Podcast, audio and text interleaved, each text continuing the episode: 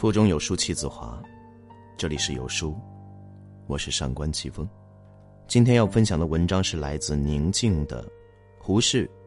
有趣是一个男人最顶级的魅力，一起来听。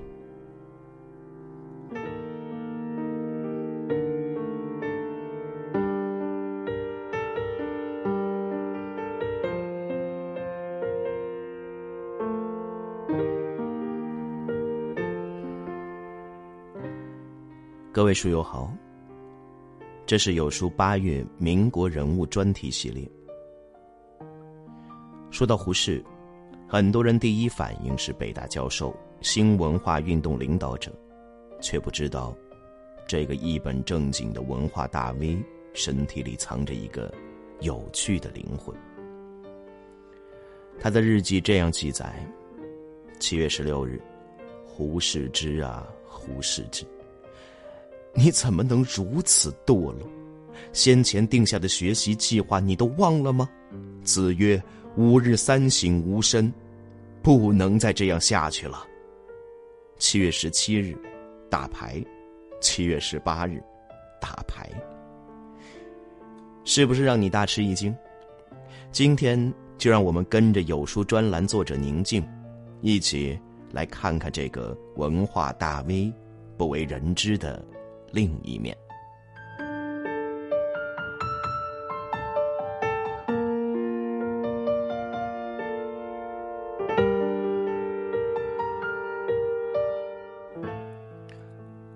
王尔德说：“这个世界上好看的脸蛋太多，有趣的灵魂太少，而胡适恰好就是其中一个。他以倡导白话文、领导新文化运动闻名于世。”是温润如玉的民国才子，有人盛赞他世间如果有君子，名字一定叫胡适。然而，他在日记里写过一万次要戒烟戒酒，却从来没成功过。自诩怕太太协会会长，喜欢搜集各国怕老婆故事，招惹了无数烂桃花，被老婆持刀威胁，拒绝离婚。自创了男性的三从四德，日常生活中生动又有温度，灵魂饱满干净又有趣。一个有趣的成年男人更是奢侈品。这句话用来形容胡适，最合适不过了。一九一七年，胡适留学归来，被蔡元培千方百计聘请到北大任教授。月薪两百八十元，此为教授最高级之薪俸，可供当时北京五口之家的穷人开销三年。这时，胡适已经出版了白话文诗集《长试集》，在《新青年》上发表了很多文章，渐渐的成为了新文化运动的领袖型人物。胡适声名显赫，爱恋他的女性不计其数。这样一个风流才子，谁才是他的亲情伴侣？胡适写了一个剧本《终身大事》，这是中国最早的话剧作品之一，讲述的是中产阶级的独生女田雅梅为了婚姻自由而和家庭抗争的故事。再加之他在新文化运动中宣扬的自由、女权、革新等观念，大家都以为他会找一个读书明理的新时代女性，举案齐眉，夫唱妇随。可是，这一年，胡适回乡完婚了。这场婚姻就是原滋原味的封建家庭包办的。胡适十四岁的时候，通过媒妁之言、算命先生的吉凶预测，胡母给定下的亲事。江冬秀是一个旧式女子，其貌不扬，裹脚不识字。待嫁的十三年里，替胡适侍奉胡母，应胡适的要求放开脚，简单识得几个字。而今已是二十八岁的老姑娘。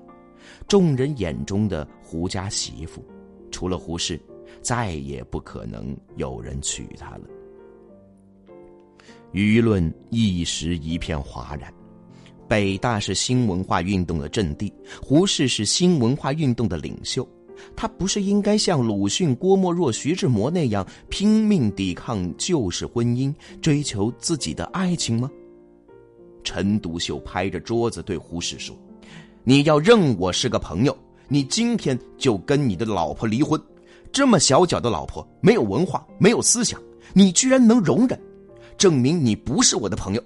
你是我的朋友。”马上跟他离婚。胡适说：“其实我现在的婚姻，对我还没有什么吃亏，也很好。”胡适的婚姻是由母亲做主的。我有一个非非常常好的母亲，我长时间离开他，已经使我深感愧疚了。我不能再硬着心肠违背他。今之少年往往提倡自由结婚之说。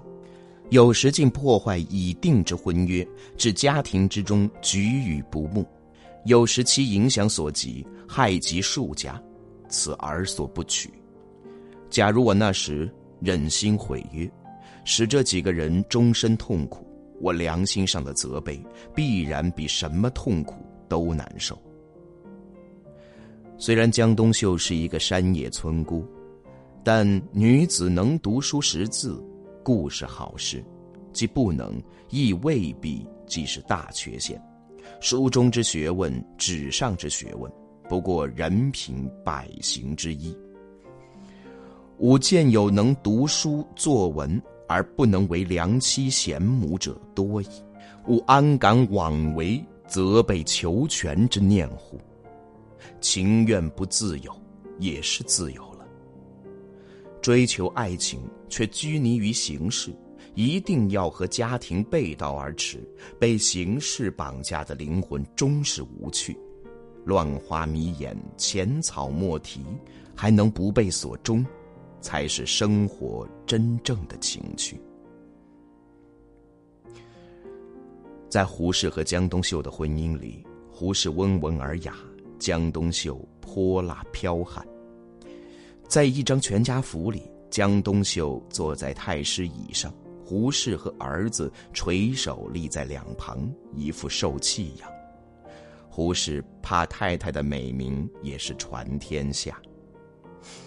太太年轻时是活菩萨，怎好不怕？中年时是九子魔母，怎能不怕？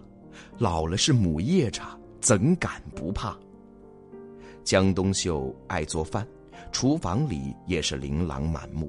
有一次，江出去打麻将，胡适心血来潮，放下水晶柱来给太太收拾厨房，累得腰酸背痛，才将一堆破瓶子、烂罐子通通清理到后门外的垃圾箱里。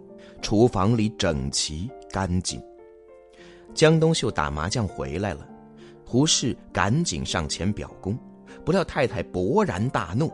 吓得胡适赶紧去垃圾桶里把瓶瓶罐罐都捡回来。后来，胡适成为了美国 PPT 协会的会员，又入了法国会籍，还收到了巴黎聚内会的徽章。有人谣传，他测试不合格，被 PPT 协会开除了。胡适一再否认，没被开除，没被开除，开除了还得了。怕太太有什么不好吗？胡适收集各国怕太太的故事，反复研究，得出了一个结论：一个国家怕老婆的故事多，则容易民主；反之，则否。德国文学极少怕老婆的故事，故不易民主；中国怕老婆的故事特多，故将来必能民主。男人就该三从四德：太太出门要跟从。太太命令要服从，太太说错了要盲从，太太化妆要等得，太太生日要记得，太太打骂要忍得，太太花钱要舍得。胡适的儿子胡祖望曾解释过胡适的怕太太，其实不是真的怕，而是一种疼惜。幸福的婚姻里少不了情趣。这些剧内的故事，到处都是甜蜜的影子，怪不得张爱玲说：“他们是旧式婚姻罕有的幸福的例子。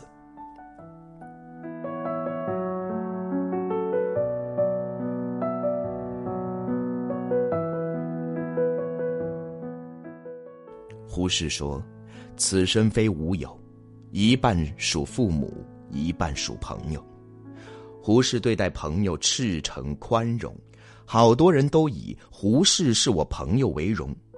林语堂一九一九年赴美留学，没钱交学费，无处借贷，愁得不得了。想起古道热肠的北大教授胡适，就想着碰碰运气。能否由尊兄作保，向他人借贷一千美元，待我学成归国偿还？胡适当即寄出一千美元，附言说这是北大给林语堂预支的工资，学成后一定回国，一定到北大工作。林语堂后来又交了女朋友，开销增大，又向胡适借钱。胡适二话没说，又寄来一千美元。四年后，林语堂回到了北大，凑够两千美元后去还给学校。校长说：“北大不曾借过，是胡适的。”林语堂去找胡适，没找到，就还给了江冬秀。谁知道这是胡适的私房钱，因爱财心切才动用的，结果小金库被抄没。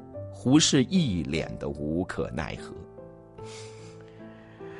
胡适晚年的时候又遇到这样的事情。李敖给胡适写了封信：“我不好意思再向姚先生借钱，使我的三条裤子进了当铺，最后不得不向你唠叨诉苦。我何尝不知道我不该拿这些鸡毛蒜皮的小事劳烦先生？可是天凉了。”我要赎裤子呀！胡适立刻寄去一千元支票给李敖赎当救急，并嘱托他切不可推辞。胡适很有钱吗？有的时候是吧，但是人生也是大起大落。在美国时，还曾靠江冬秀打牌赢钱过日子，不过是为人宽容豪爽，有情有趣。鲁迅到处骂胡适，狗血淋头。鲁迅死了，鲁迅全集无法出版。胡适鼎力相帮，最终促成。胡适对周作人说：“生平对于君家昆弟，只有最诚意的敬爱。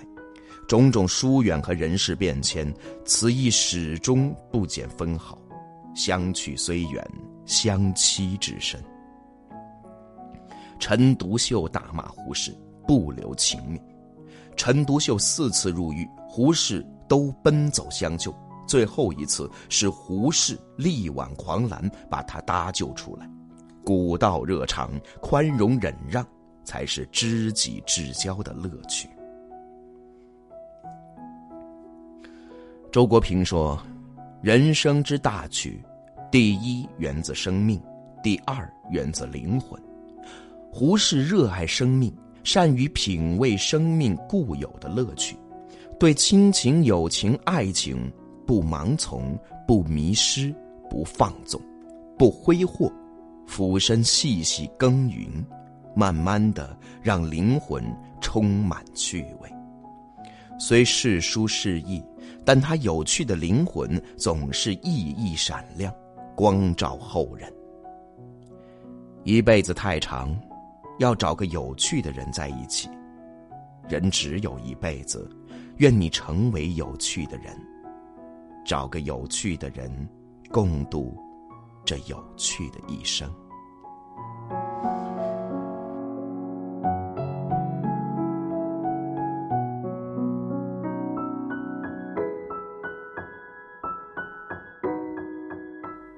在这个碎片化的时代，你有多久没读完一本书了？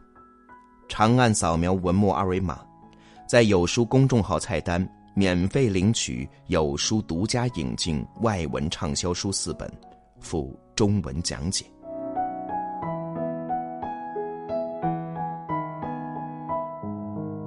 好了，这就是今天跟大家分享的文章，不知你是否有所感悟呢？欢迎在留言区抒发自己的感想。我们明天见。